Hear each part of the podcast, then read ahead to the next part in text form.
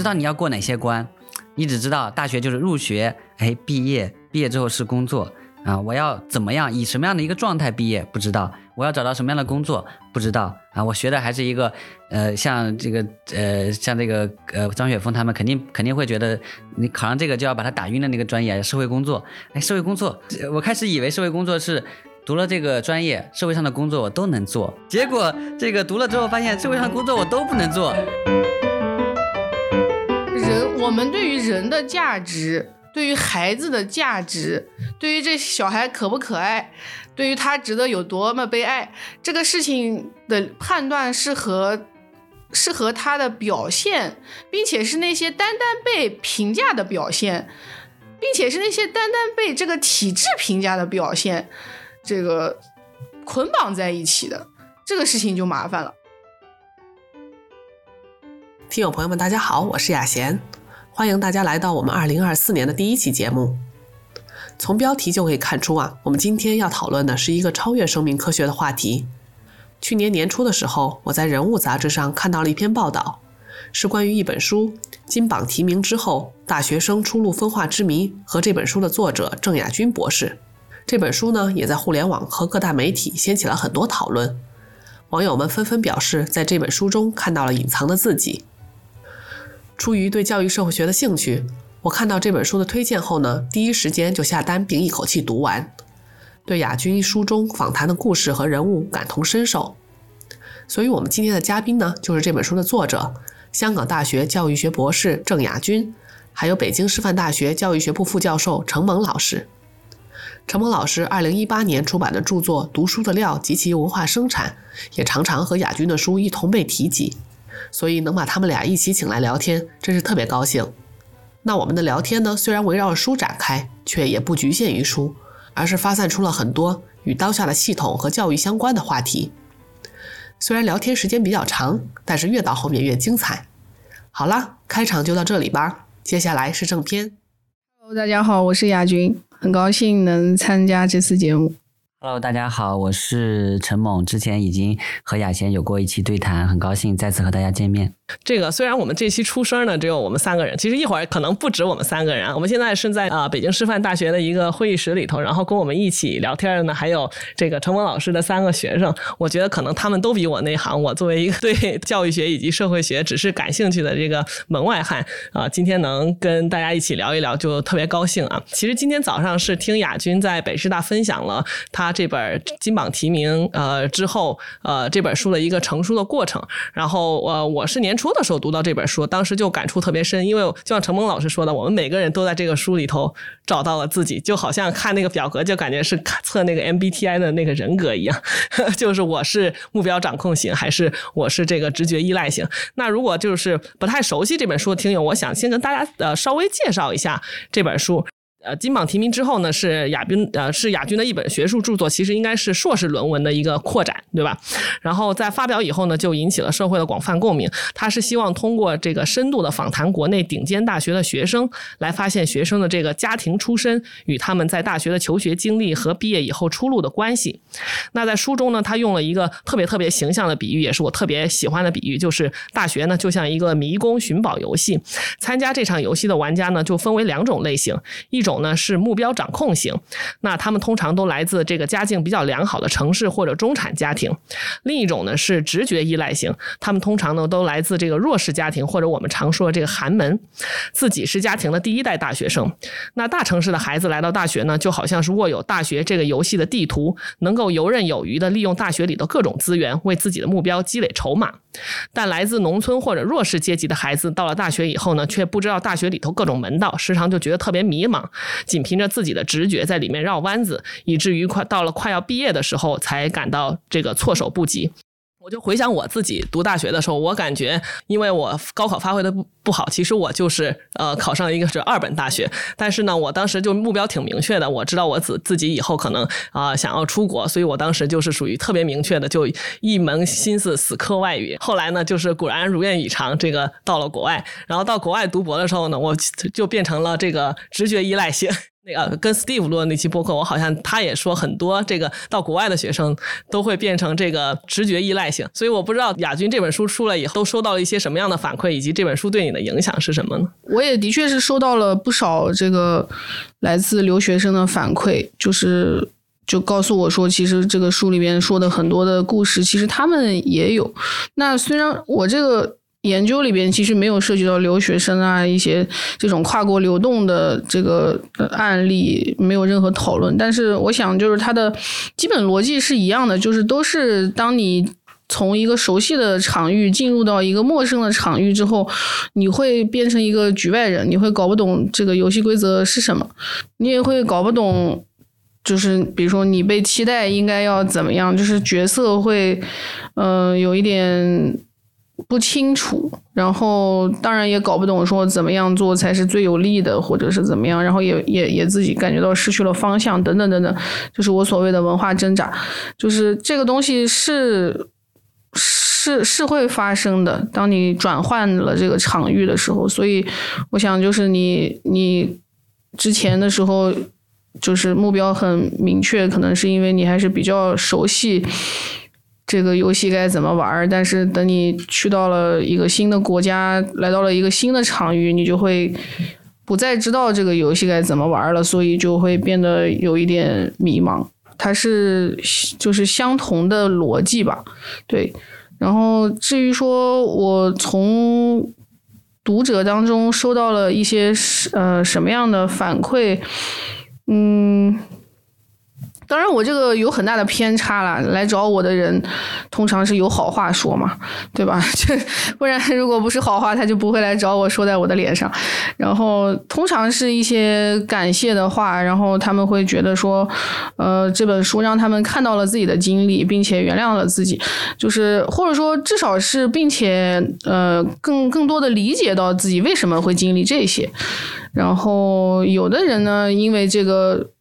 就。更多的对自己有了原谅，也有的人呢，就是他也说觉得说明白了为什么，也对自己可能没有那么如意的处境有了一种解释吧。对，虽然可能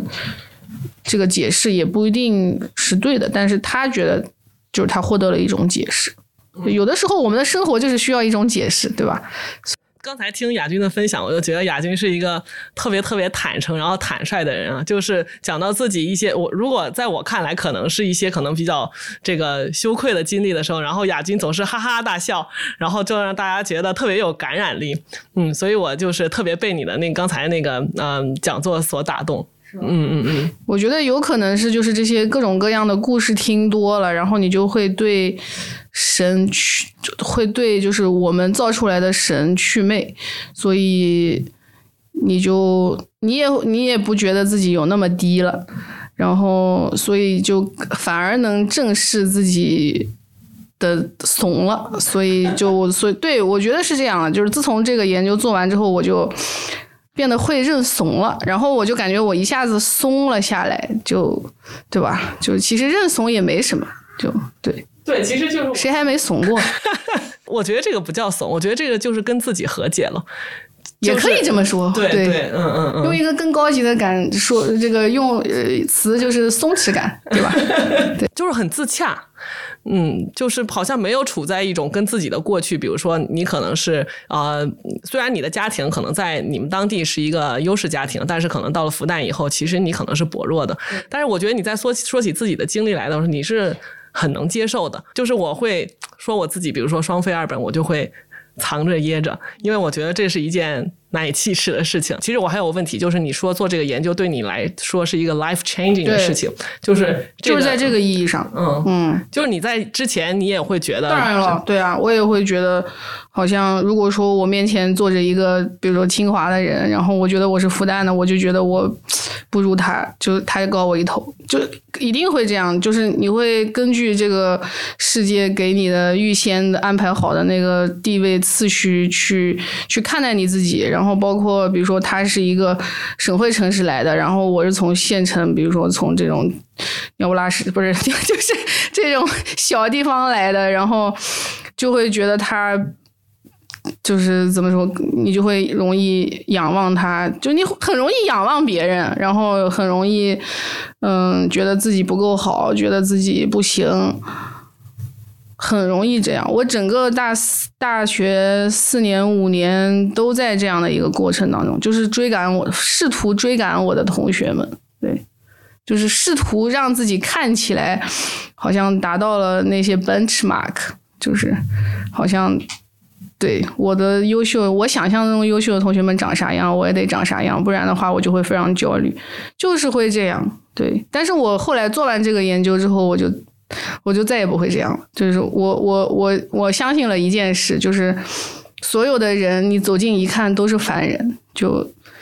就 没什么，没什么值得膜拜的。其实大家都是普通人，对，就是所以，包括我自己，其实也就是这么一个非常愚蠢的普通人。所以，就是我觉得，你看待自己就不会再根据你的那个那些标签啊，你的那些表现啊，这样一直波动波动，就会变得更加的这个平稳。大家其实都差不多，就是虽然说可能有很多。生出来这个排抽的好的人，他当然是他有的时候在一些关头他会更容易，但是他也有他的烦恼，他也有他的不容易。那有的人生出来没抽到好牌，但是他也会遇到属于他的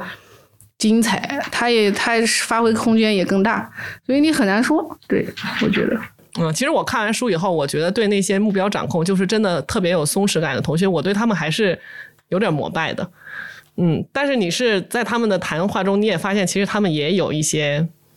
呃，对啊，当然了，因为我的这个访在访谈当中，就是我试图，嗯，进入他们的这种，嗯，精神世界，去试图理解他他的处境，他在一个什么样的境地当中，他面临的压力，或者说他的那些，呃。考虑 concern 是是怎么样的，你就会发现，其实你但凡是个社会人，你生活在这个世界里头，很难有人是自由的。大家都被各种各样的力量所牵扯、所压制。那这个就家庭背景啊，或者说社会经济地位，虽然是很重要的牵制之一，但绝对不是所有的、全部的。它还是有其他的很多的掣肘啊，各种各样的，它会。牵制人，而且有的时候优势也甚至可能都会变成一种限制。太多的成本需要放弃，太多的机会成本，然后太多的这个嗯期待。没法放下，等等很多，所以谁有谁的问题，谁有谁的困惑，所以我就释然了，我就觉得哦，反正就是大家其实都差不多，对，就是从根本上来说，每一个人的人生都是一样的，没有什么高低的差别。对，程萌老师读了这本书以后有什么感想？其实呃，这本书呃刚开始出来的时候就呃已经关注到，后来。亚军还特别送了我一本，然后我是认真的把这本书读了的。然后，呃，像刚才雅贤其实有提到，就是每个人好像都能在这本书里面去，呃，回想起自己的这个大学时光啊，找到一些共鸣。那就，呃，因为因为其实我们我们我们在场的这个几位嘞老师还有同学啊，这可能每个人背景都不一样。呃，像我们可能在上的大学不一样，然后我们的家庭不一样。像我相比于雅贤，相比亚军来说，我是，呃。庭背景是处于是最有限的啊，因为家在农村嘛，所以对我对于我上大学来说啊，我就印象中印象中我其实根本就不知道大学是什么样子，我从来没有见过大学，在我上大学之前，比如说像我小的时候，我也是，你也是，你从来没有见过大学，没有，对，但是你父母上过大学。对呀，嗯，对呀，你见过大学里面出来的我小时候可能跟我爸爸妈妈去过他们的大学，去参加一个，比如说毕业十周年的聚会，那是唯一一次经历。对，但是因为甘肃的大学非常少，所以就整个你处在这样一个高等教育的边陲 边陲区域，所以就是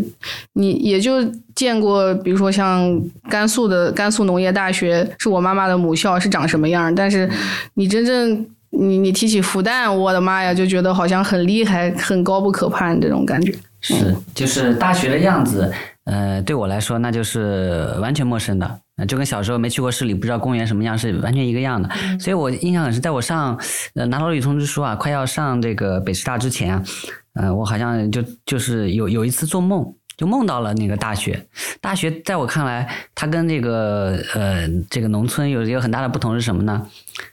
就是它有很多柱子，还有很多就是我给你看书啊，就感觉好像那个古希腊、古罗马的那种那种柱子，在我看来是一个大学的一个好像是一个对标志，所以它会出现在我的梦境。所以当我后来呃来到来上大学的这个第一天啊，呃我哥哥送我来，呃然后他呢，我哥哥呃因为他上中师嘛。呃，当然他他会他会，但他到北京以后他也迷失了，他走错了这个方向，然后去到了呃要坐的火车站的这个相邻的一个火车站，然后我呢就在这个北师大里迷失了，我不知道宿舍楼在哪儿，然后问了问了好多人，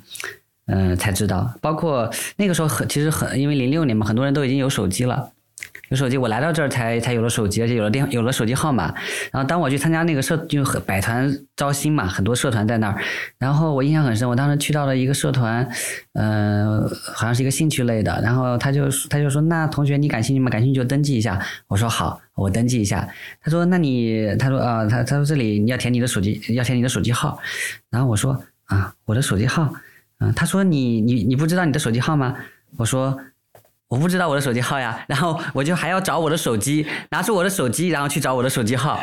嗯，然后他就他就笑了，他就他就觉得很好玩，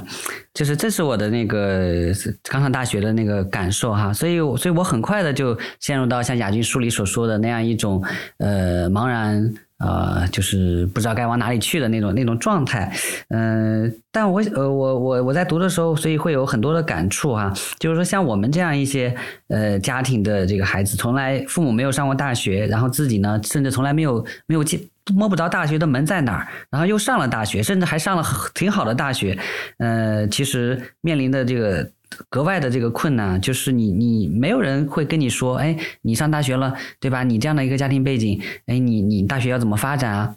嗯，当然，这个像比如像现在张雪峰，他就会说很多，对吧？你这个要怎么报志愿？你大学要怎么样？你以后要怎么怎么样？他他他会这样说，他是一个非常实用主义的这种说法。但是我们那个时候就是，呃，没有没有人会会专门的去去把你啊看成你是这样的家境的，你来大学你就怎么样？没有人会跟你说这些话。我们新生教育入学手册，呃，所有的东西都是对一切人对开放的。所以呢，你你是你知道自己跟别人有差别，但是呢，大学对你的对待呢？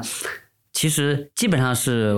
无差别的对待你，这种无差别的对待你呢，其实是我们这个高等教育公平的一个很重要的表现。就我不会因为你是家里农村的，对吧？我就区别对待你，我就对你冷眼相待。他对所有人都一样，所以在这种对所有人都一样的情况下，它是公平的一种体现。但同时呢，他也确实也忽略了，尤其是弱势呃家庭的这些孩子啊，他上大学以后就。缺乏足够的这种这种关注，就他们他们陷入的迷茫呢，其实很多时候也不好意思讲。像我在我那个时候，可能比如说我就看呃这样讲很多的这个社团啊，包括很多的活动啊，包括我们那个时候也有什么白鸽的那个面试啊，我就对这个面试这个东西也很陌生。面试，我加入一个社团还要面试，所以那种要面试的我都没敢去。我最后加入的就是一些不用面试的啊，对，然后那些呃兴趣类的，呃，就是相当于是也也没有什么组织性的，就是大家就凭兴趣聚在一块儿的那些社团，所以这是我这是一种这个因缘际遇，就是我没有目标，我也不知道怎么实现我的目标，所以呢，我就是呃随波逐流，然后看到什么哎感兴趣就加入什么，然后就就结识一些这个奇奇怪怪的人，然后然后自己还当了一个呃学校已经没落的这个地板球社的社长，然后就是就是而且好。自己毫无领导力，就把这个社团最后就带没了。所以，但是这个这些经历呢，其实你现在想来啊，哎，挺好玩的，挺有趣的。但当时自己的的确确就是不知道要怎么样去在大学里面，呃，去呃，像像亚军今天讲座里讲的，就像过关一样。你不知道你要过哪些关，你只知道大学就是入学，哎，毕业，毕业之后是工作啊。我要怎么样，以什么样的一个状态毕业，不知道。我要找到什么样的工作，不知道啊。我学的还是一个，呃，像这个，呃，像这个，呃，张雪峰他们肯定肯定会觉得，你考上这个就要把他打晕的那个专业，社会工作。哎，社会工作，我开始以为社会工作是。读了这个专业，社会上的工作我都能做。结果这个读了之后，发现社会上工作我都不能做，所以你这个这个冲突是很大的。所以这所以入学以后很快就知道，哎，我师兄师姐还没有毕业的，这是一个新设的专业，所以我我也不知道以后大家都干嘛。所以那干嘛呢？那就是。啊，让生活好过一点呗，所以经常就是在打游戏啊，然后，呃，然后那个消磨时间啊。但你其实内心的深处呢又很痛苦，因为你你就是不知道你到底要干嘛，你感觉你在这儿有的时候确实也多少有一些愧疚，就觉得好不容易，哎呀，读书读到这儿了是吧？父母这么多年那么辛苦，但来到大学以后，好像。也也也也不知道自己到底干啥，就这么一个，大家都觉得你考上师范大学了，以后就能当老师了，还挺好的。问题是你这到哪当老师去啊？你这你这专业也不行啊。所以所以后来就是就是还是比较这个痛苦的一个经历哈。但我这个痛苦的经历，呃，我就我就联想到，就说那个时候我是不是就是亚军所说的这样一种直觉依赖型呢？那我依赖的又是我的什么样的直觉呢？我的直觉又是怎么样塑造的呢？嗯，我仔细一想的话，我会觉得，呃，其实我来了大学以后啊，嗯，我其实依赖的是到底是什么呢？我依赖的，嗯，就相当于是我来大学以后，我以前的那些直觉啊，就是它不足以去支撑我在这个地方真正的。像打下地地基那样能够走得稳，因为我以前你说那个能考上考上这个大学哈，考上一个比较好的大学，肯定是也是自己自己其实是有目标的。你没有目标，你不可能这么努力啊。所以对啊，所以我我我小的时候，像特别是我出去上学之后，我就知道，我就知道你要想读书读读出来，你就要努力，就要勤奋。那么你勤奋以后呢，以后就能上大学，上大学以后呢，也许以后就能找到好工作。大概这就是目标。那这个目标啊，非常的。呃，就是远，对，它不光泛，而且远，你很只有很远的目标，所以当你真正到了这个大学这个陌生的阶段以后，你不知道你要怎么样去实现你的这个一个一个某一个具体目标，你也找不到一个具体的目标，嗯，所以所以我会我会在想，呃，这种。直觉就是那种那种那种命运带给你的某种直觉，到了另一个新的情境，它就会失效。是啊，啊，它就发挥不出它的效果。你甚至它会让你觉得，你你你你的以前的那些努力好像都换不回来什么东西。嗯，所以这是我的一个感觉。但是后来后来我我觉得我大学有一个关键的转折点是什么呢？嗯，就是呃。其实这个这种转折点啊，有的时候是是非常依赖于这个际遇和巧合的。像我们那个时候，现在已经没有了。我们那个时候有一个特别的制度啊，就是四加二保研，它跟现在的这个保研啊，一般的保研是很不一样的。就是你只要平均成绩八十分以上。就可以有资格来报名参加这个保研，然后呢，就可以呃到教育学部，如果你通过面试的话，到教育学部来读研，相当于它是培养教师的，从基础院系的这个来选拔一些学生来到教育学部读研啊，六呃就相当于研究生只用读两年，但你拿到的是学术性硕士的学位啊，然后目标就是以后培养重点中学的老师的，所以当时我虽然是天天打游戏什么的，但是我还是我们呃我们这个专业啊四个男生中成绩最好的，嗯，其实他们比我。比我更更那个，呃，就是嗯，对比我更坦更更更会找乐子啊。然后那我就通过这样一个特别的一个制度性的这个机遇，因为因为这个在当时啊，保研读研究生也不是一个必须的选项。我们这个正常的保研啊，呃，我是够不上的啊。那很多成绩好的都去正常的保研了，而报我们这个四加二的就四个人，给几个名额呢？三个名额，然后我就是最后一名。第三名，然后就侥幸这样这样读上研的。这样这样那个时候其实也体现我的家庭背景对我这个选择的影响。比如那个时候我就对社会学很感兴趣，我就我就想我知道北大社会学很好嘛，我们读了很多教材都是北大的那边的老师编的。但是呢，我不敢考，我觉得自己肯定考不上啊。我所以，我我就后来想，哎，那有这个机会，要不就我也没想好以后到底要不要当老师，但有这个机会啊，对吧？那就先去先去试试。所以整个的是一个。呃，顺其自然、随波逐流的这么一个一个过程，是非常非常侥幸的。就是可能现在能做学术，嗯，就是是一系列巧合构成的。它不是一个目标掌控型的。像现在我们很多同学，就是比如说读了读本科的时候就想，哎，我以后就要做学术研究。嗯，那时候完全没有这种概念。其实那个东西不可能是是我以后要做的事情，啊，所以我是按按照一种一种呃直觉，或者是呃或者是就那个时候自己能做什么就去做什么，至于以后到底能怎么样，完全没有一个切实的目标。后来硕士毕业之后就是，哎，那做学术研究好像也挺没趣的，然后也也改变不了什么，要不就去当老师吧，所以就去当老师，就是就是到那个时候了，嗯、然后当老师的时候呢，我又很搞笑，我又去跟那个招聘我的那个老师说，他说，哎呀，你这么小的年纪就出来工作了，他说你怎么没想个读个博呢？我说，嗯。我说，呃，也许我工作几年，也许会想读的。然后我我说到时候再说。然后就就就就他就很他就很好玩，因为他就觉得你这个来应聘我们，你还说你过几天就要去读 想去读博。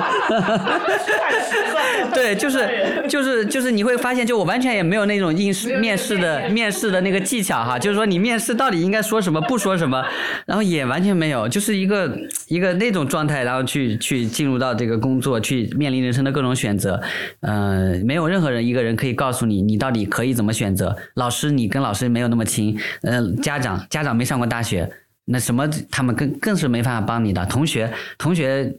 啊，其实同学他们自己也在摸索嘛。像我，尤其是我们那会儿，我觉得呃，农村的同学还很多。像我我们宿舍里有一半以上的都是农村的同学，跟我要好的，我发现也有这种区隔。跟我要好的也一般就是呃小地方出来的，农村出来的啊，嗯，这样的一个感觉。其实那个那个书里头有一部分是写那个目标掌控的这这个同学，其实我一直有这个疑问，就是他们好像看起来就是会为自己的呃目标，不管是出国呀，或者是找工作呀，呃攒那种筹筹码或者参加活动呀，然后积学分积，然后他们多半可能以后会从事金融，至少在书里哈，金融呀，还有那个啊、咨询呀或者大厂，就是这种收入比较丰厚的工作。我有时候在想，他们这个目标是真的他们呃心里头主观能动想要实现的目标吗？还是说其实有可能是嗯父母或者家长或者社会嫁接给他们的？不好说，我觉得两种都有。就是我觉得，至少他们受过的教育都倾向于启发他们去问自己这个问题。因为我发现，就是即使是那种非常精英的同学，其实他们也有很多困惑和焦虑。因为我前两天恰好听了一个播客，他是应该是名校的本科和研究生一路保送，他就没考过试。结果到了找工作的时候呢，他就迷茫了，因为他发现我没有办法提前锁定这个工作这个 offer，他就非常的焦虑。我我就觉得整个听下来，他好像是没有一个特别内在的价值观。为什么有这个问题？我就觉得可能那种目标掌控的同学，他们那个目标可能不见得是，就是是不见得自己自己心里头想的那个目标。是是也不见得，所以我不是后来把他们就是又根据这个到底是不是你心里头想的，不是分成那个自我驱动和那个机会主义者嘛？是有一部分人就是说没有没有一个目标，他只是觉得我看我做什么胜算最大，然后那我就去做什么，但其实他们心里是很难处理这个意义的这个问题。对，不就是那个什么空心人啊，什么现在有很多的讨论。然后焦虑嘛，像你刚刚说的这个 case，我觉得这个明显是自己自己的一个就是习惯，他他非要他非要凡事要早于别人的，必必须要求这个所有的所有的东西要要要早于别人，要要获得。那我觉得这个是自己把自己惯坏了，就是 你你生活怎么可能 每次都给你当第一？就是我觉得。可能自己对自己就是因因为过去过于幸运，以至于现在你把很多的你把幸运当成常常态，就会会会带来这个问题。就我觉得，其实进入进入社会之后，你你会面临一个就是模型参数更复杂的一个一个。一个生活，你以前你只需要考虑你就是学习，把学习搞好，超过别人，排名什么都很清楚。但是你现在到了社会上，就没有一个成绩的替代物。最最像这个成绩的替代物就是钱，就是收入。但是其实也也不尽然，对吧？因为生活是一个非常全全方位的一个体验，所以，那你还要在就是拿着。在学习上对自己的要求来面对自己的生活，这种焦虑是显然很难避免的。那我觉得人其实没有必要这样就你你应该就是意识到这个不同的场域它这个规则不一样，然后它这个评价标准它会发生一个很大的转换，从特别是从学习到这个找工作这个上面，完全是很不同的，所以没有必要这样子对自己要求。但是他们可能已经习惯了，对啊永远习惯了是啊都永远都是第一。这就是我我所说的直觉依赖嘛，就是你永远是沿袭你原来的那样一个习性在处理你自己的生活，但是有的时候你可能自己都不自知，就是你所处于的这个场域已经完全转换了游戏规则，而没有人告诉你这一点，所以就会进入一个这个布迪厄说的这个直觉呃这个习性滞后嘛，嗯。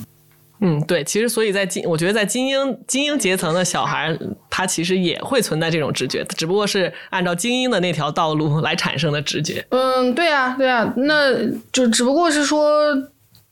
只不过是说，假如说有一批人他有可能会觉醒，有可能会更多意识超察觉到，那么他们是那个最有可能的，因为他们所受的教育，他们所掌握的信息。都更有可能让他们意识到这一点，但并不是说他们当中所有人都意识到了，这肯定是的。嗯，是，我觉得就是这种直觉，它是一个长期的这个生活啊，呃，整个淬炼的一个一个一个结果，就是我们在任何情境下所做出的反应，它都不是说是是当下的，它都牵连着一个一个长长的历史。史对这种，呃，这种历史其实它关联的这个因素啊，我觉得比较多。嗯、像我们，嗯、除了说有阶层这个因素之外，嗯、比如说我们在城市里长大，在农村长大，在一个什么样的呃父母的这种生计方式，其实也会非常影响我们的思维方式。包括你的地区，对对地区区域包括你的文化地区呃所在地还有区对吧其他的很多，嗯比如说我们特遇到了一些特别的事件，其对我他的很多们比如我们整个的这个人对这个世界的信任，对他人的信任，啊、对异性的信任，可能都会因为这些特别的事件受到影响。嗯、我就呃想到一个很好玩的事情啊，就是我。我以前就就听我哥哥说，我哥哥他就跟我妈妈说，他说他说哎，我觉得我们家的人都都特别的呃保守啊、不敢冒风险。嗯啊、就是他他意思就是说，你看，呃，就是以前我姐姐想做想做点生意，然后我妈妈就就非常反对。啊，就觉得这个这个做生意你，你你很容易赔本啊，你很容易这个呃把这个投的钱啊给给折下去，嗯、但是但但实际上，呃，在我们在一个现代的这个商业社会里面，呃，投资是是非常正常的一件事情，对吧？但是像在我对于对于我们这样一个家庭来说，在直觉上就觉得所有的要投资的。啊、尤其是比较大额，对于我们的经济收入来说，大额投资的东西，那就是风险很高的。你最好就是不要碰这些事情，这就是一个直觉。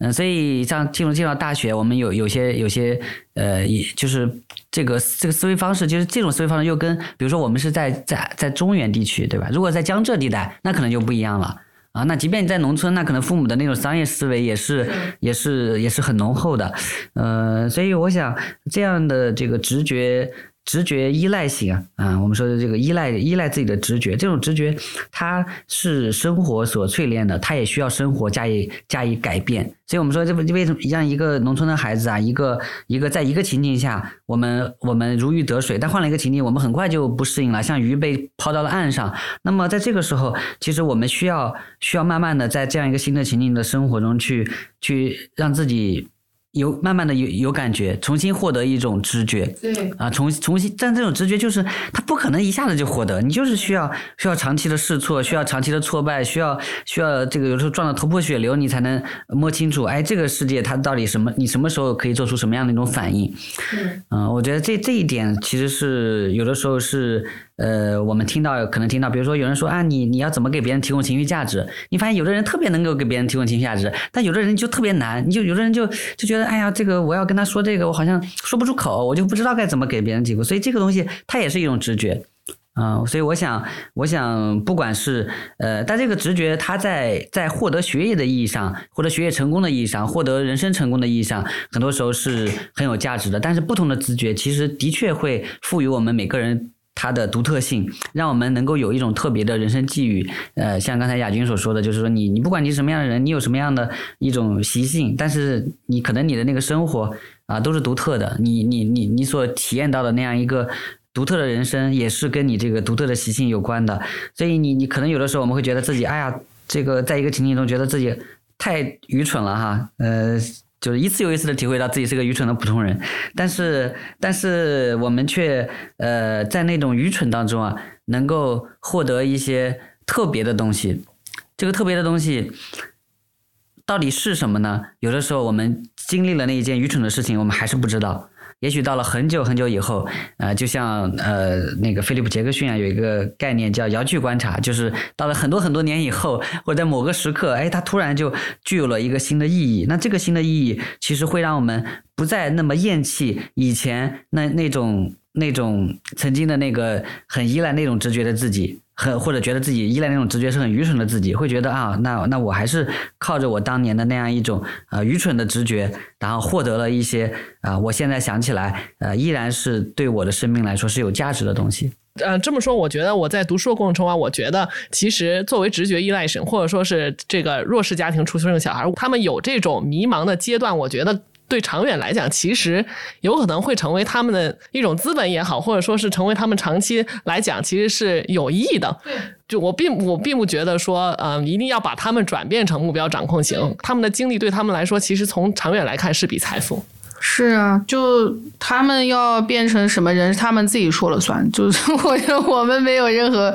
任何资格，这个说要把谁变成什么，对吧？就是谁有谁的生活，那么一个个体其实都非常的可贵且独特。所以我觉得他有他自己的脑子，他他他。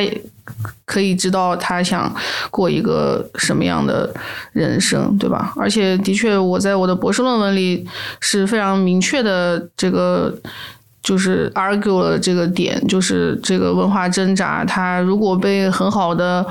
支持了，就是说经历这个挣扎的这个过程，他如果得到了好的支持，让这个人不至于消沉，不至于自我放弃，那他终于挺过来了，并且重建了自我，然后重建了自我和周遭的关系，其实是一个非常有正功能的一个。一个过程，对这个学生来说，绝对是一个很大的成就，对，所以是是是是很好的一件事情，因为你原来的那样一套惯习过于单一，就是你原来那个习性、那个直觉，那那那你说是啥？其实无非也就是。就是学 学呀，学习啊，就是学神呀。你最多最最厉害，你就是变成学神。然后，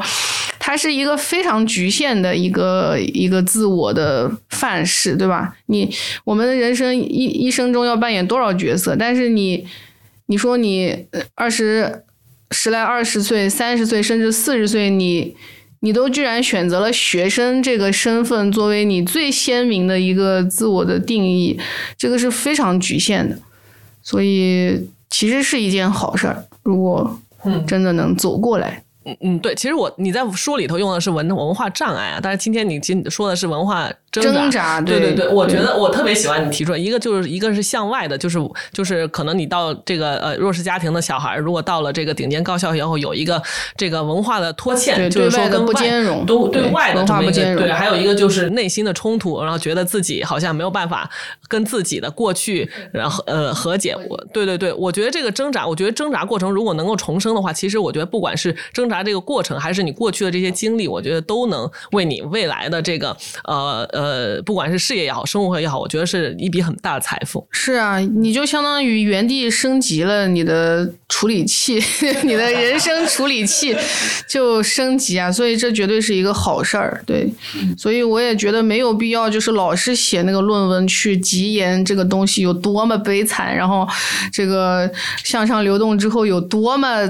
多么不舒服，多么痛苦，然后怎么就变成了向上流动的文化代价，然后情感代价、道德代价？我的妈呀，这全部都是代价，感觉就是你要，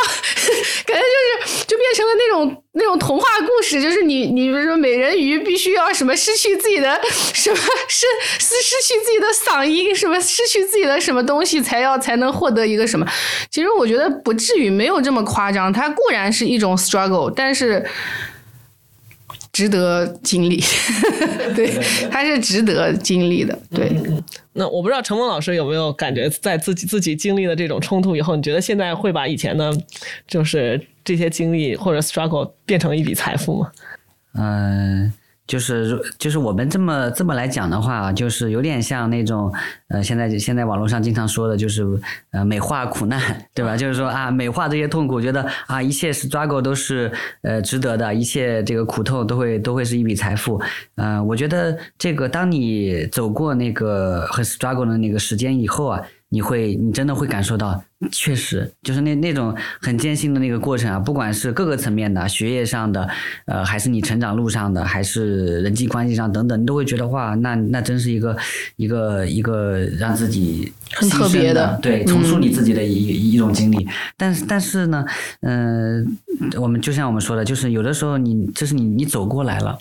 啊，但当你如果没有走过来，你身在那个其中的时候啊，啊，真的很难。而且而且确实要意识到，有很多人他很难走过来，他可能因为丧失一个机遇，他可能比如说啊，一辈子就毁了。对，假也不能说就毁了，但就是说他会遇到很很多的这个障碍，他会觉得哦，以前的那个经历确实是我就我就是有问题，我就是我就是没有选对啊。比如说，假如说我我自己大学的时候，如果说我没有通过那个四加二这种特殊的保研模式，然后来来到教育学部读研的话。那么，如果我是第四名，我就会被淘汰。如果我被淘汰，那假如说我考研没有考上的话，或者说我那个时候就去直接就去就去做了别的工作。因为我有一个同学，啊，他就是呃，当时当时也是，我觉得他也是没有什么目标，就觉得哎，那有什么就来什么，反正读研也不想读，公务员也不想做，然后就去做了很多种不同类型的工作。但他他到底呃，他确实经历的经历了很多，但最后他怎么样呢？其实他也过得不错。啊，他也过得不错，但是，但是他确确确实实啊，我能感受到也有一些呃可能的这种这种像是不太愿意提及的这种经历，所以，所以我会我会想到说，呃，他到底是不是财富呢？呃，这个财富就是有一种强烈的这个价值观念了。当我们把当我们现在能够能够把它摆上来。摆到这个台面上来给大家看的时候啊，那它确实就已经是一个财富了。它至少成为我们之间获得共鸣的一种可能性。但是如果说它一直潜藏在我们内心深处，我们没有办法把它摆出来，那么它就还。可能还不是一个资源，它就还可能是潜藏在底下的某一种包袱、伤痕、某一种创痛，它就不能够成为一个一个财富，它就它就它就它就始终还是呃那种限制我们生命的东西。所以这个这个问题，其实其实确实确实很多是很复杂的，每个人经历其中的人是很难的。对，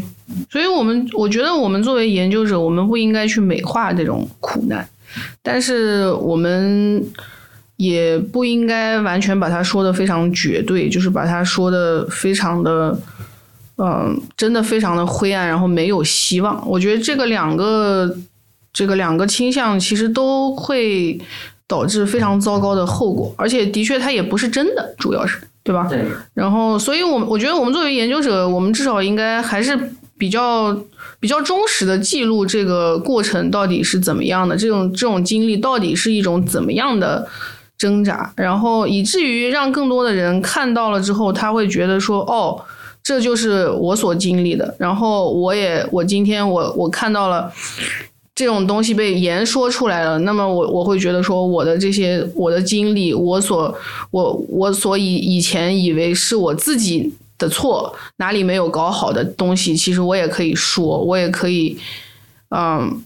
它是可以被言说的，它是一种正常的，很多人都经历过的。那么这样，我觉得也是对他来说，其实也是一种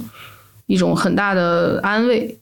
对，嗯，对吧？所以就是，即便说这个事情，他也许他还没有，他还没有，呃，克服，或者说他还没有走出来，但是他他感觉到这不是他一个人的经历，那我觉得也是会有一种很大的安慰在当中。然后，那么与此同时，我觉得就是就是所有能能跟这个知识体系的建造有关系的人和部门，我觉得我们都可以从自身做起，可以尽量的呃帮身边的人去提供这样的支持，对吧？就。这其实很多东西都是举手之劳，对吧？就你有的时候，你你你可能就是你一一句关心，或者是怎么样的一个体谅，然后让让就会让他感觉好很多。就是我的访谈对象当中有，嗯，在我博士的时候，我我在我博士论文的时候，我我特特地关心了，就是这个同学们，他们有的同学他可以走出来这个过程，然后我关心他这个转折点。就他是怎么样？他那个最初第一步到底是怎么样摆脱这个引力的这种循环，然后怎么走出第一步？我觉得很多同学就是他的那个点小的让你觉得不可思议。就是可能一个，我就记得一个同学，他是我的这个系系友，他是社会学系的底下的学学妹，所以他就跟我说，他在一个课上，那课我我也上过，然后在一个课上，那老师我也认识，就是跟我说这个这个，他做了一个 pre，然后这个老师。就冲他笑了一下，就就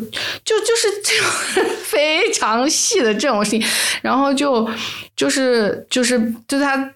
就是给了一个赞许的笑容，意思就是觉得他做的挺不错的，然后这这个做 pre 对于这个同学来说是非常困难的一件事情，因为他。呃，从农村来的，然后他从来没有学过怎么做 pre，就对他来说是一个很难很难的事情。但是他居然获得了这个老师的赞许，然后他的人生就 以那个为转折点，他就又开始相信自己能做好一些事情。就是这种很小的事情啊，其实我觉得我们每一个人身边，你如果看到你的朋友在在在在经历这种文化挣扎，你如果自己知道在经历这种文化挣扎，你如果是个老师，你要给你的学生提供支持等等，你其实有很多事情可以做。哦，原来支持可以是这么小的点啊！对呀，就很小很小的点，真的就是。所以有那还有一些人可能是一个支持性的关系，可能是她已经不行了，然后她的男朋友或者女朋友还一直支持她，一直相信她可以可以做到什么之类的，就是很小很小。就这个老师的这个这个是是一个让我印象非常深刻的一个一个一个一个案例。然后其实对，就你会发现这不是一个人，就是好几个人都提到这个老师，就是以一种这个老师绝对想不到的方式改变了他他的人生轨迹，对，很有意思。这些好像经常是。不可预期的，就它不是一种计划的一种安排的一种表演式的那种鼓励呀支持，它就是就是那么那么那么真实的自然的就发生了。然后我刚才听呃亚军在讲的时候，我就想起来我大学的时候，就我大学的时候，我后来还是。为什么我我会去好好的去做我的这个毕业论文呢？还是因为我在大学的这个教育教育中啊，还是得到了一点点肯定。嗯，因为当时其实得到那个肯定的时候啊，你也你也不知道是怎么回事，也不知道，哎，这个东西好像自己就突然就就就就变得不一样了，就没感觉，完全当时没感觉。但是我我现在回想起来，就是我大学上了那么多的课，然后那么多的讲了那么多的概念理论，老师老师的名字我都忘了，但是我对一件事情印象很深，就是有一次老师好像课上讲了。一个提了一个问题，提了个问题呢，没有人回答，没有人回答。我坐在后面呢，当时也是前一天刚打完游戏啊，然后，然后这个自己也是那个蓬头垢面的，就那种，呃呃，然后呢就坐在那，然后呢，哎，我就想，那那老师讲这个我还挺感兴趣的，我就我就我就回答了一下，回答了一下，老师就说，哎呀，没发现你还挺内秀的，然后。然后我当时就就就那个有点尴尬，然后然后那个 就但是呢，就是我后来我现在想起来啊，就是为什么我会我会老师讲了那么多的话，对吧？讲那么多内容，我现在还能记得这句话，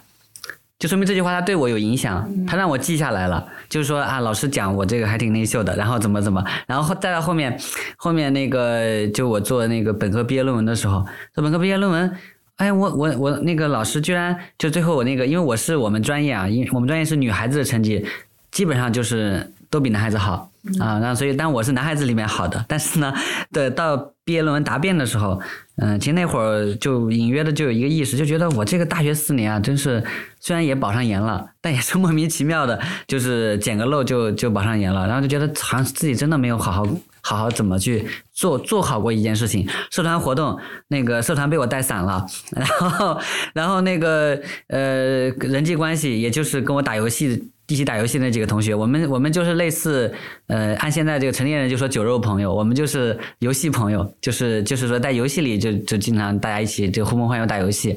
就是当然也也会有有好朋友，但是但是其实人际交往还是比较窄嘛，然后学业成绩上，嗯、也也就非常非常一般。嗯，都都拿拿不上台面，所以我你说我大学到底学了什么呢？什么都没学到，我就想，哎呀，那不行啊，那我这个毕业论文我是不是好好做一下？然后我就好好做这个毕业论文，最后居然就是我这样一个成绩在在很后面的，基本上最拿过的唯一一次奖学金就是三等奖学金，还是最后面的奖学金。但是我的毕业论文当时那个那个老师们，他们没有说啊，这个同学对吧？平时也没有专业也没有什么显示度，我们都不认识。然后然后那个好像也也这个能力各方面也都也都很一般。但是呢，他们就是觉得哎，这个论文不错。然后就就后来是我就给我评了我们专业唯一一个就是优秀的这个毕业论文，而且报到学校，最后就得到了学校的这个优校级的优秀本科毕业论文。这个对我是一个真正意义上的一个激励。我就发现哇，原来我做这个事情上我是能做好的。我做了那么多事情，我打游戏也没有打到最好，我也没有进入到我们学校的那个校队，只是边缘性的参与到他们一些事情。所以我就觉得，哎呀，那我这个事情是能做好的。所以他他对我的这个。这个激励是很重要的，他也不是说老师们安排的，说哎呀，我们就特别激励一下，对吧？农村出来的，然后你看你怎么怎么样，那没有，就就完全是这个制度性的，他公平公正的对待你就。你就会，你就会因为自己某些方面的用心被关注到，这个我觉得是对对很多呃那种呃我们讲这种直觉依赖型的同学很重要的，就是他他他需要重新获得一种我可以靠自己现在的某种直觉性的东西，或者我某些我内心中的东西能够获得一种肯定。啊，那我就会在这个环境中感觉到，哎，我是能够去适应这个环境的，我可以去设立，我我有可能去设立一些目标了。因为在原先那种情况下，我根本就不知道，我觉得一切目标离我都非常遥远。对，啊，就是我现在所拥有的够我用，这个很重要。就是要要知道说，我现在有的一些能力，在我这个新的这个舞台上，还是可以用，对吧？够用，这个是一个很很大的一个一个一个反馈。我对我和你是差不多，我也是本科毕业论文，但当然我延毕一年啊，这个我就是花了更多的时间。我我我我和你差不多，其实就是就是回过头来一想，我感觉我这个大学也啥也没干，然后虽然很忙，就是稍微对社会学这个专业是干啥的有了一点点概念，是在我大四的时候。就所以大五的时候，我就决决心我要读一点点书，搞懂社会学到底在弄啥，然后一些最基本的，所以狂读布里厄。当时一看就很多教育社会学都是布里厄，都是文化资本。然后后来，所以我的那个本科毕业论文就是。就是被被老师去参加社会学年会，被老师捞去参加社会学年会，然后，然后就被老师推荐成了那个优秀论文，就去参评，就他们就是本论坛的优秀论文，然后就去参评，就是整个会议的优秀论文，然后居然就被评上了。就当时对我来说，就跟你那个 优秀学位论文是一样的，就是觉得天呐，我我在哪里？就是好像这种这种好事儿也会发生在我身上，就觉得好像是就是是是是，我是能能做好一个事儿的，对，也是是一个非常大的一个鼓励，对，要找到这种自信哈，好像就是说一定要有一点外部的认可，对吧？你在可能在 at some point 会有人给你一下激励，然后激发一下你这个主观的能动性。外部的 validation 是很重要的，嗯。就有时候是碰上的，当然这个我觉得很多这种东西都是不期而遇的，对，当然就是除了外部的 validation，我觉得就是内内内在的这个反思也很重要，对，不过就是它需要有有一个循环，就是不是说你光有一个就就能行的，或者说不是光有一次就能行的，它要滚起来，嗯，然后慢慢你就会有能力重建一个自我。嗯，其实我特别想问啊，就是说现在你像。就大学里头都这么卷，就是我觉得不管是优势学生、优势地位的学生，或者说是弱势家庭出生的学生，就是大家好像都觉得好像是很迷茫、很焦虑，然后不知道自己究竟要干什么。就是说我怎么样能够找到自己真正值得投入的东西，然后找到自己的生活的意义感呢？或者你觉得这个问题其实不重要？啊，我觉得这个问题非常重要。但是他们现在正在上学的同学啊，也许有更多的这个想想更多的话可以说，我们是不是可以采访一下他们？可以啊。嗯，大家好，我是研一的陈老师的学生。然后我觉得，因为我的生活可能我现在追求的是之后只过一个平凡人的普通快乐生活，所以 所以我的目标可能更多的不是在学术上，就是看郑老师的那本书的话，就是我可能会是那种可能。家庭算还不错，但是。我们家可能没有办法给我很多那种在求学上的这方面的引导，嗯，就是我可能，但是我会有很清晰的目标，是我看到的这些人，我可能不会像他们一样去追求这种学术上的成绩，我我反而会觉得，嗯，就是家庭给我带来的是，我觉得我要成为一个多方面发展的人，所以我可能在这方面会是一个看似是在学术上是直觉依赖型，但是可能在多方面发展上是一种目标掌控型的人。人，所以就是我的意义的话，其实我觉得生活是有很多很小的快乐的意义存构成的，所以我觉得我的生活做每一件事，它都是会给我带来不同的意义，而且这些意义也确实会，嗯，对我之后的生活发展之后都会有一定的体现，所以觉得每一件事情都是有意义的。嗯，我觉得说的特别好，嗯。这个算不算小确幸？这个算不算也不要紧，反正就是觉得自己有意义就好。嗯，我觉得意义其实就是自己赋予它的，只要自己能找到这个这个这件事情的立足点，我觉得就是很有意义的。嗯，大家好，我也是陈老师的研一的学生。然后，嗯，我个人是比较就是在学习上跟大家不太一样的是，我是一个跨专业的。然后，其实我现在会经常怀疑我的学习。啊，有没有意义？嗯，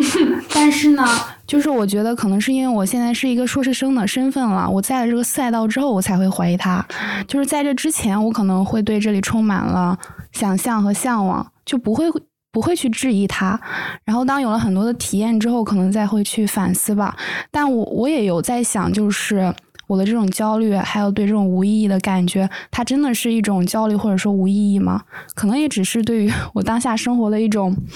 一种自我的一种一一种感受吧。我就是更加的去体验和挖掘了自己内在的想法。对，对他有的时候可能它是有意义的，这种无意义感，对吧？啊，对，老师概括的对，很很很精准。然后我觉得就是我个人可能是一个不是很有长期规划的人。然后我觉得，就是做好自己眼下能做的一些事情，可能也是一种好好生活的方式。嗯。嗯大家好，我是关慧玉，然后目前就读于北京师范大学教育学部，然后也是跟随陈萌老师在做一些啊学习和研究。呃，我觉得我目前的生活和工作是比较有意义的，因为我在做一个关于考研文化的研究。然后这个研究呢，呃，研究缘起也是因为我本身是考研人，然后我在考研的过程中经历了很多呃。就是痛苦、挫折，然后呢，也经历了一些所谓的成功。那同时，我在经历这段呃，这但但同时，我这段经历和我回溯这段经历的时候，我就感觉到它对我整个的人生其实是有一定影响的。然后，对于当下这个社会来说，现在有很多人他就是在。这个在考研中仿佛就像出不来一样，所以我就想去研究他们，然后去给一个答案。然后这个答案呢，不光是给他们的答案，也是给我自己的答案。所以我目前的这个事情是有意义的。但是如果说我整个人生到底是想追求一个什么样的生活，或者说我整个人生是有意义的吗？我觉得这个问题是一个很大的问题，而且这个问题是只有。因为我是一个人，所以我会不断的去问自己，我的人生是有意义的吗？因为这个问题是作为人他本身要去思考的，所以啊、呃那我作为人，我要去不断的思考，也要是也也是要去不断给自己创造一个答案。呃就是我觉得，如果说从整体上讲，那我觉得就是在不断的创造中，本身它就是有意义的。所以呃，对，然后再说追求一个什么样的生活，我其实梦做的会比较大一点，想当个富婆。那要怎么实现呢，富婆？然 后目前在写个公众号，希望从从这条路上致富吧。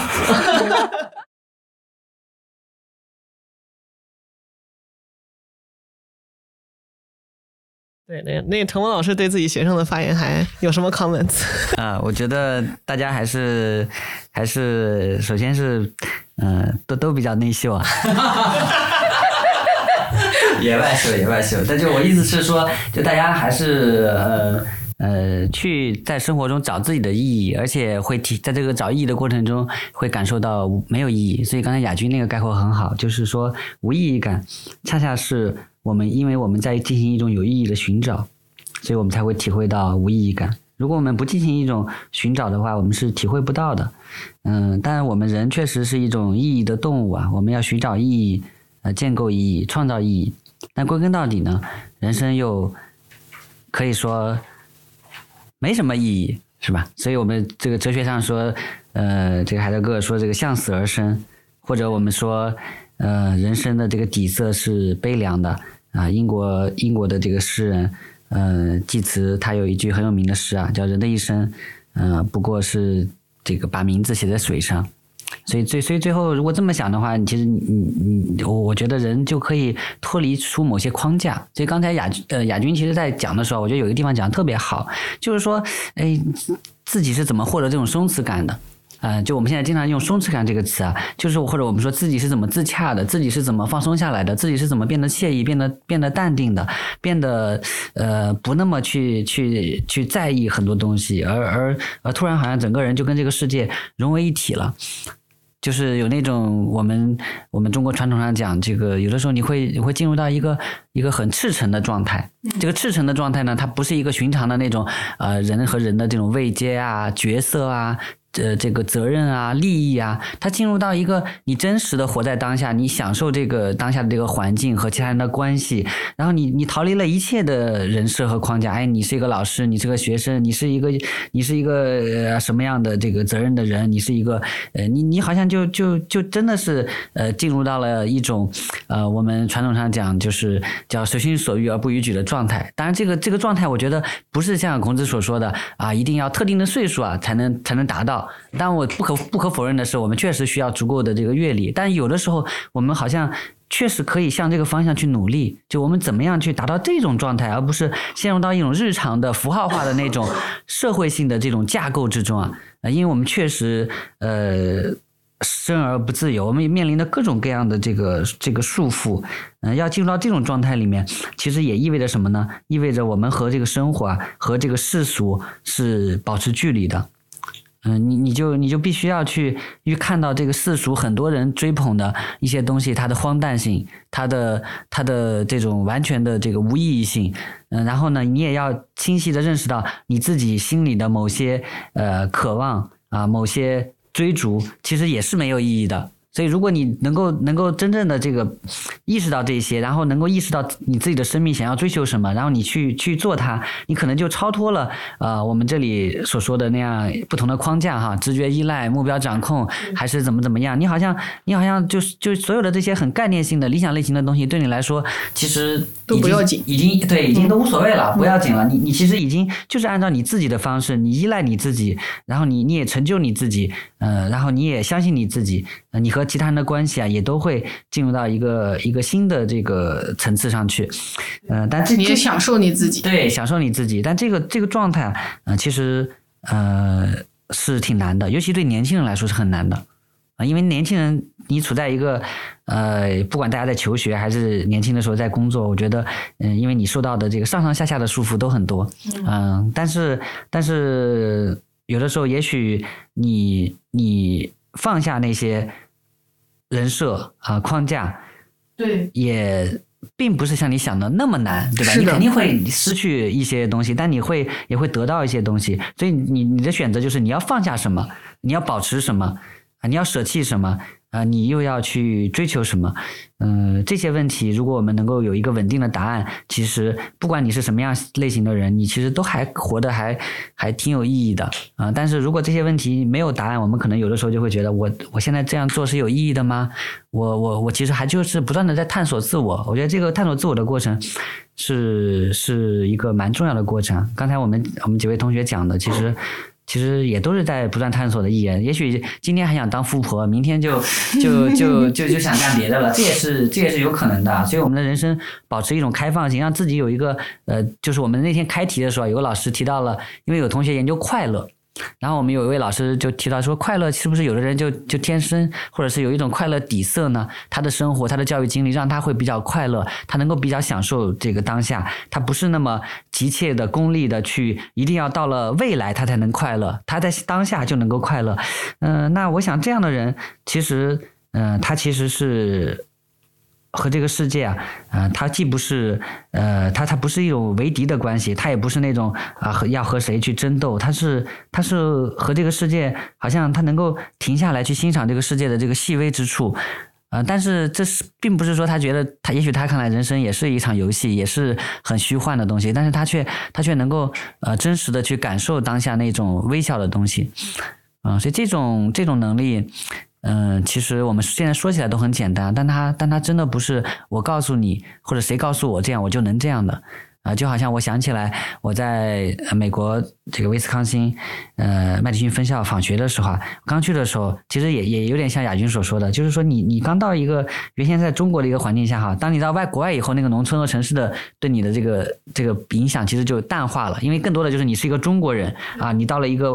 国外的一个环境下，然后你以前在中国形成的那样一套一系一系列的，从语言开始，语言的直觉都改变了，又失灵了。你没有办法依依赖依赖你语言的和文化的那种直觉了，你要完全进入到一个新的环境下。然后我很长一段时间都非常紧张，比如说我去超市买个鸡蛋，鸡蛋这个单词我都能说错。然后呢，我去遇到各种人，各种人打交道，你就就会觉得啊，这个会有这样或者那样的困难，所以整个人都是非常紧绷的。但有一天啊，有一天，我现在还记得那样一个瞬间，就是我在去坐公交车的时候，在那个车站的呃，因为它车站有有一个小亭子，亭子下面是有座位嘛，但是那座位旁边有一片草地，草地上那个是秋天啊，就是落满了各种各样的这个各种颜色的叶子。就是我我在那儿就是从来都没有往地上看过，就是我就就生活中就是急吼吼的啊，我要去搬这个，我要去搬那个，我见这个买那个，然后怎么怎么，突然就是过了大概一两个月了啊，我突然意识到，哎，哇，这个这个地方的叶子好好看啊，五颜六色的，这跟中国的这个叶子是很不一样的。然后我就开始，我还拍，当时我记得印象很深，还拍特别的去拍了张照片。啊，所以在那个时刻，我感觉到，哎，我放松下来了，我好像，我好像开始欣赏这个地方了啊！我以前从来没有这样做过啊！我我我好像现在我不是一个中国人，到了一个异乡，然后在这里这个举目无亲，然后呃这个孤苦伶仃，而是我我哎我发现哎这个地方它它吸引到了我，我和它产生了一种连接啊！所以这样一个时刻，其实是是会让会让我们感受到真正的这个意义感和我跟这个我跟这个世界的真正的关系是什么。这种连接感。嗯，这样来说，其实这个意义感跟你生活在什么样的阶层其实没有什么关系，我觉得都是自己都是自己创造的。不论你是在弱势阶层或者在强势阶层，你都需要这个主观的过程来建造自己的意义感。是，嗯，这个事情是很公平的。对，嗯，有时候甚我觉得甚至意义感的产生是在经过挫折之后，你经过挫折和一些坎坷之后，才能从那些经历里头找到意义感。如果一帆风顺，嗯，其实有可能会更容易迷失。不过，当然一帆风顺的人生也从来没有发生过吧？大概，我觉得。对对对对对，我觉得无论无论你这个家庭出生如何优渥，这个你都会跟自己的内心发生冲突的。如果要是有一帆风顺的人生，那基本上是别人眼里的，嗯，对对对对，别人眼里是有的。别人眼里是有的。嗯嗯，我觉得就是就是再补充一点，就是就是刚刚陈峰老师说的这个连接感特别好，然后还有一个处理这个这个焦虑和虚无感的一个就是很容易操作的办法，可能就是去做点啥。就是我觉得行动也是很容易，就是帮助我们从这种泥淖当中，就是抽脱离，至少片刻或者一段时间，就是它会让你享受你自己的能动性，然后意识到自己是可以做做一些事情，甚至是可以做好一些事情的。所以我觉得这个就是当可能当你。不知道什么对你最有意义的时候，你先别去纠结那个最，你先 你先不管啥，先开始做，对吧？只要你觉得它有可能让你开心，有可能让你享受你的生命，那你那你就去做。那你做的时候，你自然而然你就会知道说做啥让你最开心，让让你最你感觉你最容易挥洒你自己的这个。呃，禀赋也好，能力也好，对吧？你你你你最得意，那就是他会容易找着这个好的对自己好的感觉，对吧？这是这是一种一种做，要么就是寻找一种连接，对人对对对环境，或者说对事，总之投入你自己在一个在一个事情上。但是也不能就是过于被这个物所所驾驭，而是反过来说，你要去去，你要你要和他投入，但是你你要你要时刻有自觉，就是对你自己的这个身心灵的状态什么的。就是现在挺流行的话，就是焦虑的反义词是具体。你就是去具体的做一些事情，哎，对，有一点这种感觉，对。然后第二句话应该是叫刚才讲到连接，对，连接就是找到自己的附近，对对对吧？找到自己不管是错是没错，对 对对对，就是找的不管是人还是物，对对对，嗯。你老琢磨那些假大空的东西，然后天天躺床上琢磨，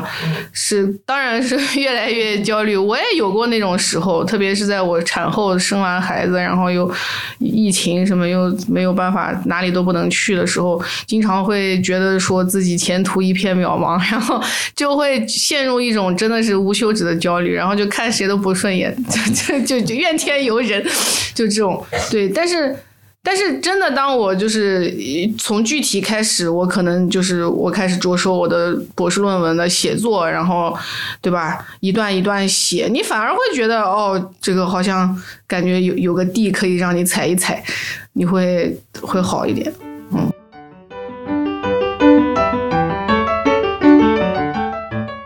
程萌老师那本读书的料，其实经常那个跟亚军，我看不管是在这个 B 站上，还是说是公众号上，都会一起被提及。因为可能两位研究的对象都比较相似，可能都是关于农村和这种呃弱势的家庭出身的小孩。然后那个我看关于程萌老师那本书，就是呃提到这个呃底层文化资本，就有挺有挺多人就是提出反驳的，说您的这个研究可能是过度于强调这个村的学生这个学校化的新性品质、先富性动力，相当于。落入了这个呃优绩主义的陷阱吧，就是优绩主义，也就是说你可能越你现在得到的这些东西都是因为你努力得到，如果你没有得到，那就是因为你可能没有付出的够多，呃，嘛这个努力的不够。就是请问一下两位，就是对于这个优绩主义这件事情怎么看？现在大家都反对优绩主义啊，就是尤其是在这个呃时代下行大潮下，可能觉得你付出了也不一定有收获。那我对优绩主义的抵抗和这个躺平之间的这个界限在哪里呢？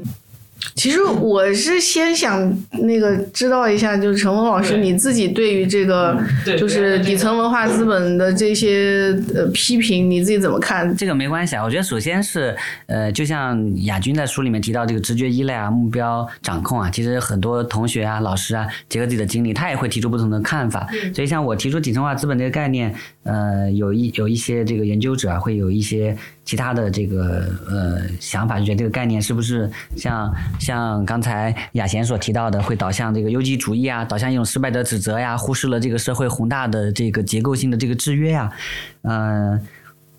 就像那个布迪厄，他之前在反社会学导引。嗯，当时华那个他的一个合作者华康德有一个对他对布迪厄的理解，他说他说我我意思大概原话我记不住了，他意大概意思就是说我希望呃这个布迪厄的他的这些概念啊啊也能够引发呃这个读者啊，他的听众的呃怀疑、批评，而且呢，嗯，你们甚至可以可以用用布迪厄的概念去反对布迪厄啊，然后去提出这个引发新的思考、新的问题。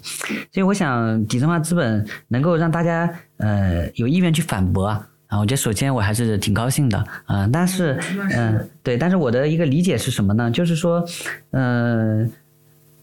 我们不就好像我们说，呃，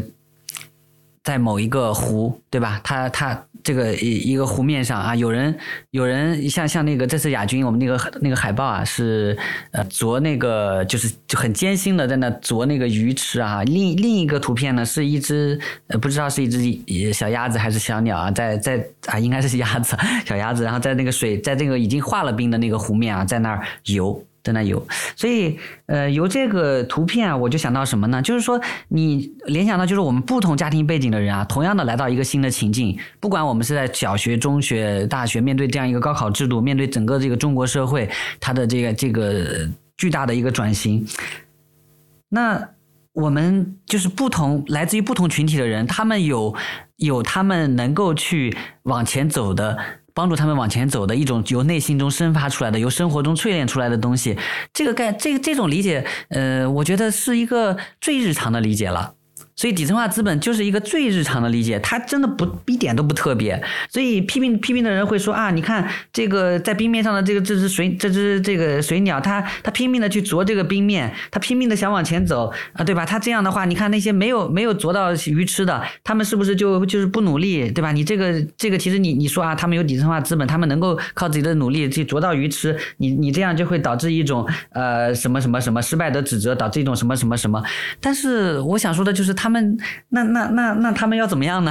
对吧？那他们他们说他们有有自己的这个主动性、能动性，他们能够经营自己的文化生产，他们能够能够靠着自己的努力，靠着某种生活的淬炼，靠着生活的冲撞、价值的冲突，呃，来来往前走的这些东西，你你你说他你说他是局限的、有风险的，这个我当然也非常认可了，呃，但是你你那他们总要往前走啊，你不能你不能说啊，你你只要说他们能往前走，就是忽视了这个冰面，这已经结冰了。我们的问题现在是把冰面赶紧敲碎，然后让他们在水里能游。但问题是，嗯，那当然好呀。问题是，第一，首先是很难敲碎；，另外就是我这样说也没错啊。你当然可以从冰面很很牢固的这个角度来谈这个问题了。但是我从他们他们有自己能够独特的往前走的东西，为什么为什么要这么这么对这个一个很日常的这个这个东西会会表示出呃就是。就是非常大的这个不理解，我其实是我自己是很难不理解的，但是，但是我我明白啊，但是我明白，就是呃，就是研究者们他们会由这样一个话题，他会往不同的方向去思考，所以他会感觉到这个概念有缺陷，这个概念可能并不能很好的解释怎么怎么样，但是呃，同样的，就是我们提到一个概念，它往往只能在一个思考方向上发挥它发挥的作用，达到自洽的一个结果。但凡你把它换一个情境和不同的事物联系起来，往一个不同的方向延伸，它肯定就会，你就会发现这个概念其实它的局限性，它的呃可能导致的一系列的这个呃实践或者是理论上的这个影响啊，都那那我觉得那那那那那只能是这样啊。那因为我们提到这些概念，概念都是都是我们人为创造的嘛，我们希望用它来解释世界，但也只是能解释一个局部，我们呢只能只能打出这个。呃，一盏灯，我们不可能让这个世界同时亮起来，所有的东西展现在你面前，那不跟《三体》一样，那整个世界都让你眩晕了嘛？所以，呃，我觉得这是我们做这个研究啊，嗯，是共有的一种局限。但是对对这个批评啊，我还是呃，虽然说有些批评我不理解，但是我还是很欢迎大家来批评的，欢迎批评。嗯，然后刚才呃雅贤有提到，就是说这个优绩主义的问题啊，就我们怎么看待优绩主义？优绩主义，我记得那个桑德尔有本书啊，叫《优绩主义的暴政》啊，就讲这种优绩主义，呃，在这种新自由主义的这个呃这个全球全球化的这样一个一个大的格局下哈，它对对人的一种伤害啊，我确实觉得呃，它确实会隐藏的一个巨大的风险。呃，或者像那个我今天讲座中也提到那个韦伯所说的，会那种那种在优绩主义这种情况下，那不就是韦伯所批评的，就专家没有灵魂吗？我都是专家了，对吧？你们嗯给你们的建议，你们还不好好听着啊？然后纵欲者没有心肝，那就是我为了自己的利益，在市场化的环境下，我做什么都可以啊，我只要不违法就行。啊，那那这个世界确实会幻想的到达了一种前所未有的文明程度，呃，但是呃，我在想，那优绩主义到底要和什么取得一种平衡？因为我们不可能，如果我们不是一个优绩主义的社会，那我们可能回回到什么呢？回到血统，回到 人和人之间的一种自然等级、血缘的等级啊，这个人情的等级。所以，我觉得优绩主义它需要，它只是这个社会中啊一个。一个强有力的这个运行机制，但是对这种越是强有力的运行机制，越要对它保持一种审慎的态度。就是我们有哪样一些其他的东西可以去，可以去呃保护，或者说一定程度上去呃缓释优绩主义带来的痛苦，就包括失败者啊，像今天亚军也特别提到，就对于失败者，在这种系统下失败的人，比如说我高中我没考上大学，我没考上大学。那我到底有哪些路可以走？还有没考上高中的呢？啊，对呀，还有没考上高中的，然后呢，还有进入职业学校，别人说进职校的都是都是坏孩子，这显然是一种偏见。所以，所以我想，呃，在这个呃，我们一方面是优绩主义，但另一方面，其实这个社会啊，它需要极大程度的去拉平。对于我们中国社会来说，尤其需要拉平体制内和体制外，需要拉平不同社会阶层、不同这个群体啊，他们之间的这种巨大的。显显现的和这个潜影的各种福利待遇地位之间的这种差异，而而这一点在我们现在中国社会面临的一个很大的风险，就是这种差异在被拉大。不不，这不光是说以前我们说基尼系数啊，说这个贫富差距啊，像我们这个国家也讲这个发展不平衡啊、不充分啊。但我觉得一个很大的风险就是，你看我们现在大家都要上岸，都要通过，甚至有的都要通过考研、通过选调去上岸，就这种。这种东西的背后啊，我想是这个体制内外这样一个一个二元体制，其实是深刻的伤害了我们中国年轻人的创造力，伤害了我们整个国家的未来。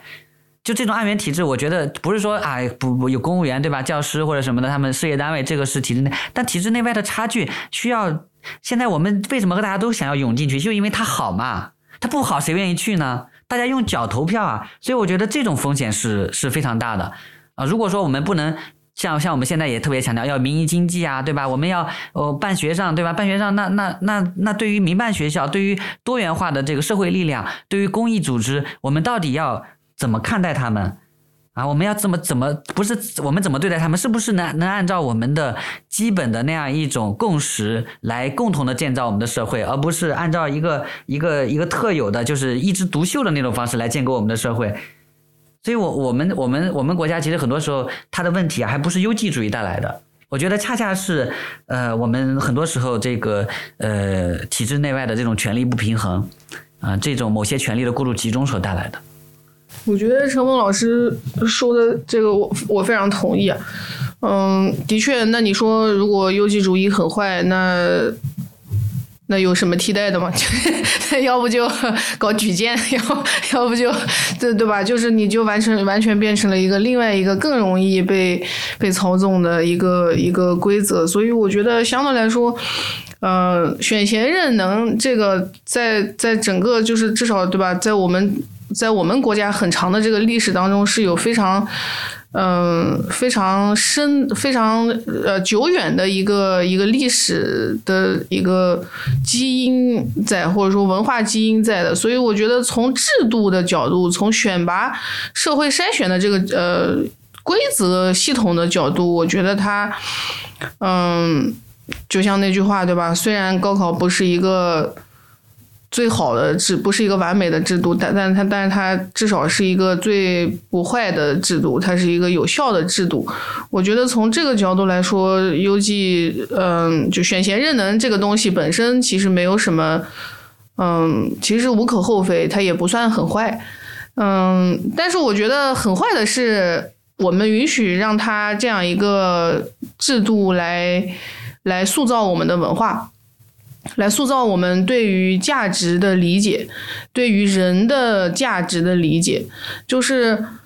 我们会允许他来告诉我们说，或者说我们会自己主动去去去接受这种概念，说你的价值是和你的呃表学业表现是和你那些被评价的那些学业指标，或者说什么指标，，any 指标，就是各种指标，这个。在这个评价体系当中被评价的那被看中的那些指标是是相连的、等同的，甚至是，所以就是我觉得这个是一个非常糟糕的地方，就是可能很多的呃人其实没有意识到说优绩制其实是一个社会制造出来的一个 miss，就是一个什么迷。这个这个要怎么翻？就是一个迷思，迷思，就是这个社会它要运转啊，它它需要你认可这个东西，它需要你相信这个东西是公平的，是我们可以创造美国梦、中国梦各种梦，嗯。它需要你这样运转，但是它只是一个迷思，就它不一定是真的，就是一分耕耘不一定，它就是一定一定不，就基本上不会，就是真的就是一一对应换来一分收获，它不是这样子，现实生活它不是这样运转的，但是对吧，在话语层面，在在教育的这个话语生产的层面，它又。得要这样子生产，因为这是一个社会需要维护的，社会运转需要维护的一个迷思，所以就是我觉得很很多人可能，嗯，他很少这样去考虑这个问题，以至于他会把这个事情当真，就是他会把这个优绩主义评价下的这些表现，真的当成一个。很了不得的事情，就是当成一个很真的和这个个人的价值就联系起来了，所以以至于可能你会看到这个一个一个家长，很多家长他他看到他自己的小孩学的不好，或者说看到其他人的小孩学的不好，他就觉得这小孩废物，这个小孩不行，不是读书的料，然后 这小孩。会学习，然后是读书的料，就说明，对吧？我这个会生，然后祖坟好，什么之之类的各种的，就是，就是人，我们对于人的价值，对于孩子的价值，对于这小孩可不可爱，对于他值得有多么被爱，这个事情的判断是和是和他的表现，并且是那些单单被评价的表现。并且是那些单单被这个体制评价的表现，这个捆绑在一起的这个事情就麻烦了，对吧？因为这个被评价的表现永远只是一小撮当中的一小撮，但是人的这个才能是很多很多维度的，所以我觉得这个是一个非常。非常糟糕的一点，我们允许他占领我们的这个非常重要的一个一个一个领地，我们没有去捍卫好，就是我们我们我们的孩子其实本来应该被富有的那样的尊重，或者说那样的那样的价值的承认，嗯，这个的确是我们我我觉得我们的社会的一个很大的一个一个问题。真的，我我我我都我对这个就是就是教育失败者的这个这种这种关心是一个时刻突然被触发的，就是家里有一个亲戚是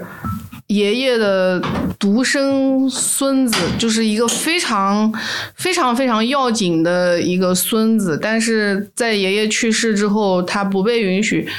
出现在葬礼上，其实都没有被邀请，就是因为他那个大学上失败了，然后被大学退学了，然后就这个事情变成了一个全家的，就是这种奇耻大辱，有点类似于，所以就是甚至是在这样的场合都不被出现了。你想象一下，这是一种什么样的量级的的。的压力，或者说这种 shame 羞愧，就是对全家来说，感觉都是一种非常大的羞愧，好像让整个家族蒙羞了。天呐，不就是不就是这个这个大学没有上完嘛？但是真的在我们的就是稀松平常的家里边，就会变成一个这样的，好像让整个家族蒙蒙羞，被理解成这样，我觉得是非常可怕的。对，所以我觉得真的我们需要需要关心一下这个问题。对，嗯，但是确实像亚军所说的，好像我们也没有找到什么替代的。那我们那我们应该怎么样？没有，就是我觉得？没有没有，我觉得就是分开来呀、就是你这个，比如说你这个制度设计上仍然可以延延续这样的设计，但是我们可以改造我们的文化。我们为什么一定要就是跟着？我们为什么要要让我们看待孩子的这种眼光、这种这种概念，为什么一定要跟着优绩主义呢？对吧？这个东西是可以可以，我们可以改变，我们可以反抗的呀。对吧？就是没有必要真的去把这个两个事情等同起来。我觉得，之所以大家等同起来，是因为大家太内化这个这个这个东西了，然后以至于你不加思索，你不会去，你不会去审视它，是不会去说，就像陈默老师说的，谨慎的去审视它，它带来的潜在的后果。但其实。只要你意识到说这个其实无非就是社会戏法的一个一个一个关节一个环节，那对吧？你作为一个人，你你是有可能拒绝他的呀，你是有可能甚至对抗他，你你可以，那你就可以给你的小孩搭起一个小小的一个一个一个保护的空间，让他免于受这种优绩主义的惊讶。对吧？我觉得这是有可能的。然后关于这个什么，呃，努力和这个优绩主义，我觉得这个其实也是就是是要在头脑里理清的事情，就是你要在头脑里知道你到底这个努力是为了什么东西。对吧？你如果就是说为了，就像我之前，我我为了那些 benchmark，我为了 我为了要长得和我的这个优秀的同学们像，对吧？我为了要让自己变优秀，符合那种评价标准，那这种就是的确就是中了优绩主义的计了，对吧？但是如果你努力，你是为了要成就一些你关心的事情，那就是另外一回事了，对吧？所以我觉得这个东西不是说。你要反抗优绩主义，我就躺平。那你躺平，你也放弃了自己的人生，对吧？所以我觉得，就是你这个真正的分野，应该是你要问自己，你今天努力，你这个动机是什么？对，就是躺平和优绩主义其实是两码事情。对对对，两码事情。对。对，特别喜欢那个那个亚军，这真的就真的就是松弛感。对，谢谢谢谢。对，说到说到什么，感觉都没有太多的顾忌，非常非常自信的胡说八道，对吧？对，行行，好的好的。